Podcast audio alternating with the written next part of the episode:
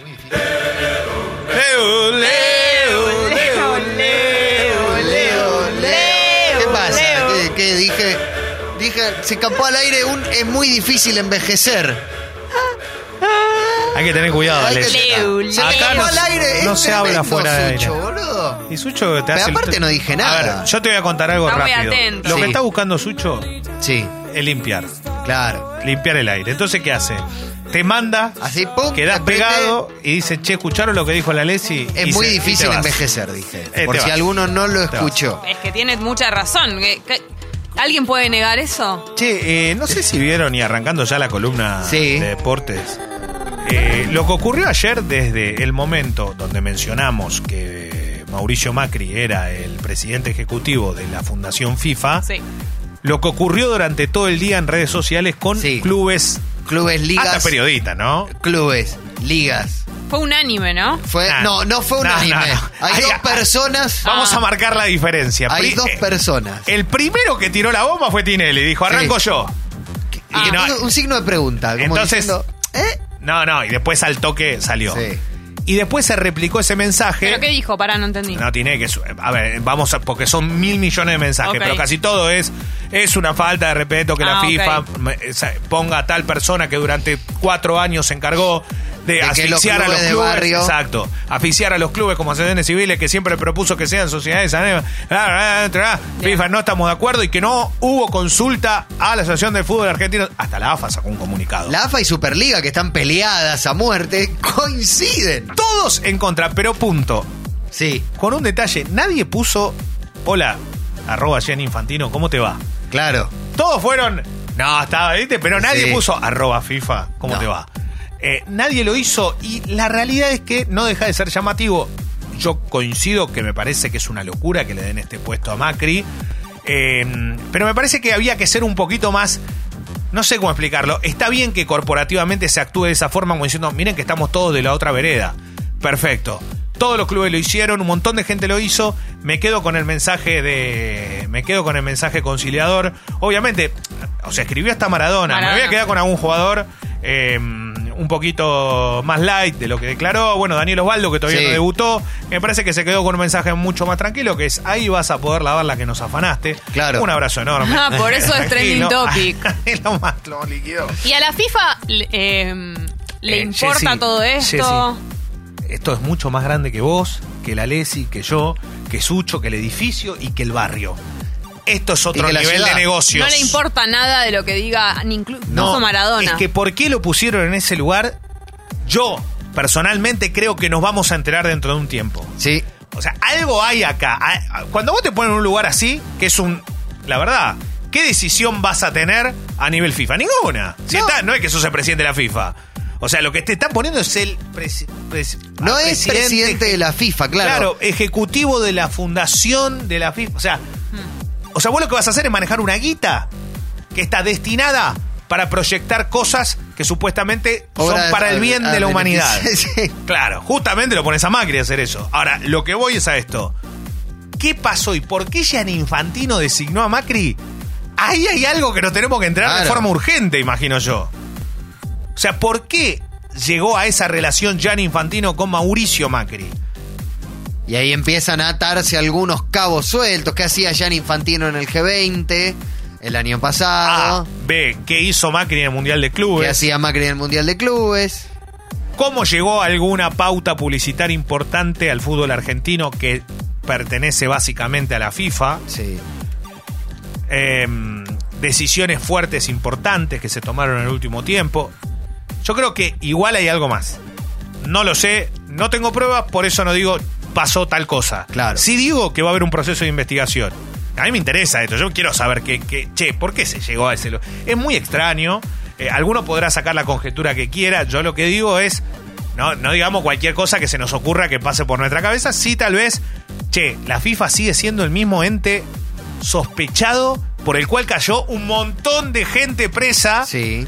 y un montón de gente murió estando en un lugar donde iba a ser sentenciado. O Grondona, sí, ya está. sí. a lo que voy, Es así. está bien, pero estamos hablando de que hubo multas para prisiones domiciliarias de 20 millones de dólares. Sí. Imagínate la guita que hay alrededor de esto, ¿no? Más también, ¿eh? A lo que voy es que la FIFA es, como muchas veces se dijo, el banco más grande del mundo. El fútbol es el negocio más grande del mundo a nivel La deporte, FIFA sí. el- sí. La- bueno, la La FIFA, es el banco. ente más poderoso del mundo, más que la ONU. Tiene más eh, que durante naciones mucho- asociadas claro, que la ONU. Que durante mucho tiempo es el ente que más guita Hizo. hizo y uno dice, ¿cómo puede ser si está lleno? Sí, es así. No Porque se- no, no, no. eh, recordemos que el único momento donde la pasó mal fue cuando se le fueron los patrocinadores porque se dieron cuenta que había corrupción. Hola. Sí. No era tan Y que difícil tampoco, la pasó tan mal. No, porque siguió todo. O sea, Claro. cambió la cabeza y después. Eh, pero bueno. No, nada. ya para tomar una decisión así que no te importe que el país entero te esté Eh, diciendo. Ya es el. Sí, no, no, ni siquiera la AFA, todos los clubes y dos personas a favor, ¿no? Una es Guillermo Rosequeloto, Ah, ¿sí? claro. Sí, Guillermo, pero bueno, siempre estuvo al lado, ¿eh? Sí. siempre fue bancado por... eh, yo digo, lo, ayer con mis amigos nos otra? mandábamos mensajes y decíamos, la verdad, Guille, el único tipo honesto y sincero. Yo lo banco y lo puso y no tuvo problema de ponerlo en redes Claro. sociales. Y la verdad que eh, me pareció mucho más sincero. No estoy diciendo que Guillermo es el mejor, el peor. No, pero estoy No, diciendo pero el dice, tipo, el tipo fue consecuente con lo que pensaba. Claro. ¿Quién es la otra persona? Y... Juan Carlos Pazman. Ah, mirá, ¿sí? Toti. Bueno, eso no sabía. Mirá, Toti. Sí. Bueno, ¿En Toti es muy macrista, sí. Eh, pero bueno, no está. A ver, vos querés ser, me parece perfecto. Lo que sí tenía algún fundamento para bancar esa decisión. Pero le Sí. conviene- Acá no estamos hablando si te gusta Lo un de- presidente u otro. ¿Le conviene a un periodista decir algo así? No, y encima. No, pero encima dice, no, porque. y- y cu- me imagino que cuando Grondona estaba, ustedes no decían nada. Bueno, está bien, no sé. A mí me pasa, perdón, con, cuando estaba Grondona, ¿no? a, mí, También. a mí me pasa con lo de Tinelli que me genera como medio una... que no me parece que sea el primero que tenga que tirar la primera Los dos primeros que hablaron fueron Tinelli y Donofrio. Pero- Punto. Los dos buscan ser políticos, aparte de manejar políticamente Sí. un club. A lo que voy es que Tinelli y Donofrio, ellos mismos lo reconocen, tienen ganas de algo más. No es una, no es una pavada, sino que ellos quieren, claro. O trabajarían juntos. Claro, trabajan para crear algo nuevo también en la política nacional. No es. eh, cuando hablamos de esto, no es. Uy, qué casualidad. No, son tipos que. Mira, Donofrio tiene un montón de cuentas pendientes en River, creo yo, como presidente. Pero si hay algo que ha manejado muy bien durante todos estos tiempos, no apa- aparte de haber designado a Gallardo, que le dio la mayor época de gloria a River de su historia, capaz. Sí, sí también fue la chicana y, y- y ser vivo para esos momentos donde necesitas Sí. picardía. Está porque- bien, pero cuando le convenía que salga la Superliga, Bueno, los pero- dos se pusieron pero, y sí. a trabajar ¿Y pero quién es mano el- a mano ¿sabe con quién es- Macri. ¿Sabe quién es el titular de la Superliga? Que es la, el ente que agrupa a todos los clubes de primera división, que es el campeonato, que hoy están peleados con la AFA, Mariano Elizondo. Mariano Elizondo. Y Mariano Elizondo lo puso Marcelo Tinelli. Bueno, pero entonces me- no me parece que sea el primero que tenga que tirar la primera. Porque, Bueno, ah, dale, pero- hace tres meses estabas laburando con Es este chabón y política. ahora te. Sí, ¿y querés querés que te mencione un montón de políticos que hacen no, eso? no, obvio, Bueno, seguro, pero digo, eh, vos vas a tirar la primera piedra. Sucho, silencio. Santiago Russo, eh, el que manda en la fundación es Yuri Yorkaev. Es verdad, ya lo dijimos. A Santi le mando un abrazo enorme eh, que está escuchando. Y sí, es verdad, también está. Y bueno, mencionamos este tema y hacemos un poquito de hincapié, jugamos un poco, porque ayer fue una de las noticias, sin lugar eh, a dudas, de, lo que ocurrió durante el día. Y fue mucho más allá del fútbol, creo yo. Eh, hace minutos, eh, Dominic Thiem, el austríaco, que es un fenómeno, le ganó a Rafa Nadal. Eso Y que parece por eso, imposible. por es- eso nos ganó en el Chori Gávez. Exactamente. Pero igual tanto no nos ganó porque le ganamos Un nosotros. segundo, un par de segundos estuvimos ahí arriba. Le ganó en cuatro sets. Lo llamativo para muchos, pero lo lógico es que le ganó 7-6, 7-6, 4-6, 7-6. Claro, se la peleó hasta el final. No, que fue todo lo Sí. todos en Palo y tiebreak ganó palo. Los sets. O sea que en los momentos clave estuvo a la altura. Habla bien de Dominic Thiem. ¿Qué significa eso? Que contra esas mentes superiores, recordemos que siempre lo decimos, pero Nadal es para mí, eh, para mí, para mí, nada más lo digo. Para mí es la mente superior de un deportista en el mundo. O sea, por encima de todo, porque ha demostrado hasta a un ante Federer, que es el mejor tenista de la historia, en el mano a mano, poder lograr vencerlo muchas veces y que para Federer fuera realmente difícil lograr dar vuelta Sí. esa situación durante mucho tiempo. Eh, eh, para mí la mente es una mente magnífica, es una mente ganadora, pero por completo en momentos decisivos. Bueno, Dominic Thiem le ganó tres, eh, eh, tres tiebreak, y eso es Porque Algo que parece imposible Exacto, con una mente Nadal. así, claro. Así que bienvenido sea el pase también a semifinales de el tenista austríaco, uno de los mejores de todos, que está en un gran nivel sin lugar a dudas. Eh, Carrascal, el, eh, el mediocampista que está en River, Sí. que juega para la selección Colombia en el del besito sub-23. tatuado en el cuello. Exactamente, la está rompiendo, ¿viste? Y todos dicen, che, Gallardo le va a dar tiempo. Bueno, el descubridor de Carrascal, Neis Nieto, dijo, Carrascal entendió que no podía volver a su entorno pandillero. Esto ocurre mucho en Colombia. Nosotros lo podemos trasladar a la Argentina Sí. porque hay problemas similares. Pero eh, En el Colo- contexto en, en Colombia es más es más eh, eh, mucho más... eh, corriente, por Sí. decirlo de alguna forma, ¿no? Sí, sí, sí. Y entonces eso está buenísimo porque estamos hablando de un jugador con muchas condiciones. Le decían el Neymar de, de Colombia en su momento, como arrancó, por la habilidad, por las cosas que hacía. Está buenísimo que siga ocurriendo. Tal vez Colombia puede tener un fenómeno en serio si es que se pone las pilas a, a fondo y, y sin lugar a dudas que puede llegar a ocurrir. En, eh, en estas horas eh, está buenísimo ver cómo se disputa la Copa Libertadores. Ayer me tocó ver y observar y relatar también Carabobo Universitario. Sí, Carabobo. buen partido. Carabobo, eh, sí, enorme, partido 1 a 0, ganó, no pasó la mitad de la cancha, Carabobo en 90 minutos, Carabobo. ganó en Lima y me ocu- ocurrió algo muy gracioso para mí, que es que en las tribunas Universitario es un gigante. pero Sí, es el segundo equipo más claro, grande de Perú. Había mucha gente, ¿viste? No sé, habría 40.000 personas.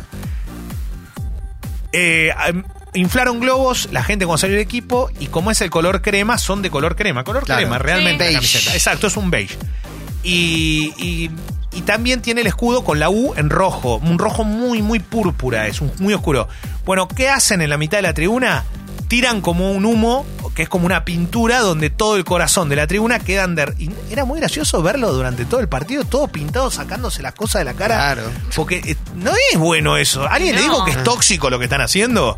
Chico, por favor, no sé cuánto de esos, capaz hay alguno escuchando el programa, no lo hagan más. Claro. Queda muy lindo el color en el medio. Pero yo pensé que era algo, unas, ¿Y unos cuánto, globos. aparte cuánto dura? No, no, todo el partido, todo, todo transpirado Oh. con el calor de Lima ya a la noche. No, chico, no, no va, no va, no va. Realmente no va. Hoy juega el mejor equipo del mundo, 16-45. El conjunto del señor eh, chileno Manuel Pellegrini va a enfrentar al Liverpool, eh, Ah, el claro, West Ham. El West Ham, claro. Yo Que- pensé que decías. No. Decía eh, West el mejor equipo del mundo. ¿qué No, pero Liverpool, pero viste que Pellegrini es bicho para este tipo de partidos. A ver si todavía mete un sorpresón. Lo que pasa es que es imposible. El Liverpool no pierde con nadie, No. le gana a todo el mundo. Pero bueno, es un buen, eh, es un buen, eh, es un buen técnico. De más está decirlo, ha logrado mantenerse mucho tiempo en Europa, mejores equipos o no tanto. Pero la realidad que me parece que es muy piola mencionarlo, Manuel Pellegrini, quien fue y quien tiene el récord histórico del fútbol argentino de victorias consecutivas con San Lorenzo, ¿no? 14. Eh, creo que sí, con San Lorenzo en, el, en un título que logró. 2001. No, 2001, 2001 fue. 2001 y agarró el, el inicio de otro campeonato. Ah, me mataste. Yo pensé que había sido 2004. Mira lo que te digo. No, no, 2004 Sí, 2001. estaba en River. Sí, sí, sí, puede ser. Por eso me quedé con, con lo que decías. Bueno, buen dato. Ahí está. Eh, nada, después sigue habiendo muchas noticias de Kobe Bryant, obviamente. Sigue ocurriendo homenajes, gente que eh, eh, sigue compungida. Hay de todo en el, en el mundo de Kobe Bryant que falleció y también lo hizo su hija y fueron nueve personas en total en helicóptero en la noticia sin lugar a dudas que conmocionó al mundo el, el fin de semana. Eh, ya no está en el West Ham, me dicen Pellegrini. Bien, ahora está Moyes, que volvió. Creo David que ya había Moyes. estado. Ya había estado alguna vez, ¿no?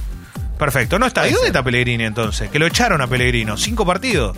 Ey, Mamita. ¿Y dónde está Manuel? Bueno, che, loco, eh, perdón, no sabía esto, ¿eh? No le dije más. Dave Moyes es el nuevo técnico de, Bueno, hace- sí está Mario Usillos. Buscame, buscame dónde está Estoy Manuel buscando Pellegrini. eso. Perfecto. ¿Por qué lo echaron? Le ha ido bien antes. Bueno, no sé. Y Mario Usillos es el... ¿Quién? eh, el- ¿Ayudante?